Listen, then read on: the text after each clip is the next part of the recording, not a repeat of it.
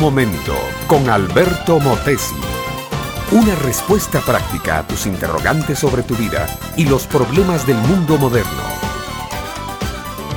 Ramona, ¿cuándo vas a aprender a quedarte con la boca callada? ¿No te das cuenta que cada vez que hablas solo dices sandeces y cosas sin sentido? Le decía Mario a su esposa atribulada. A ella, delante de todas esas visitas, se le ponían los cachetes colorados de vergüenza y humillada se hacía a un rincón y de allí no volvía a moverse. Más adelante, durante el transcurso de aquella reunión, Mario quería alabar a su esposa y hacerla sentirse importante y necesaria, pero aquella pobre muchacha de extracción campesina ya había tocado fondo, ya no había palabra, ni sonrisa, ni palmadita en la espalda o abrazo que la levantara. Es que cada vez que podía, Mario le bajaba el piso a su esposa, la hacía aparecer como tonta, inútil e incapaz, hasta que un día Ramona desapareció de la casa y nadie jamás volvió a verla. A esas reuniones acudía Ligia en compañía de su esposo. Él no le decía nada a ella, pero allá en lo secreto, este hombre también pensaba que su esposa era como Ramona, una inservible e incapaz para nada bueno.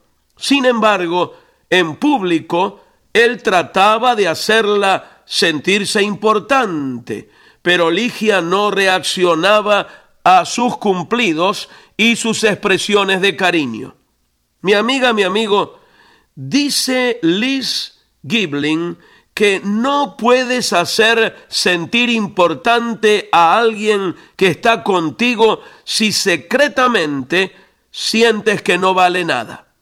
Cuando un ser humano se siente superior a otros, lo que realmente está reflejando es un complejo interno de inferioridad.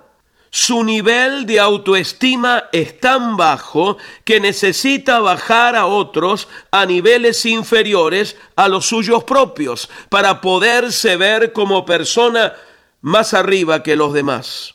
Hay personas que han logrado una carrera universitaria, que tienen bienes materiales, que los adorna una inteligencia muy especial, que tienen una belleza física envidiable, etcétera, etcétera. Algunas de estas cosas las ganaron trabajando tesoneramente, otras las heredaron de sus mayores, otras son producto de su genética, pero ninguna de ellas hace a nadie superior sobre nadie.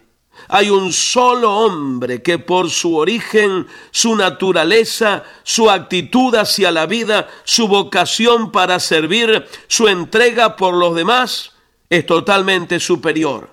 Sin embargo, él dijo de sí mismo, el Hijo del Hombre no ha venido para ser servido, sino para servir.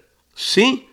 Ya sabes que estoy hablando de Cristo. En efecto, Él pudo haberse gloriado más que nadie de sus atributos perfectos como Dios y como ser humano, pero no lo hizo. Él siempre puso a los demás por encima de Él mismo. Mi amable oyente, Dios anda buscando hombres y mujeres de esa calidad Tú puedes llegar a ser uno de ellos. Basta tan solo que te rindas a Jesucristo, lo reconozcas como tu Señor y serás una nueva criatura.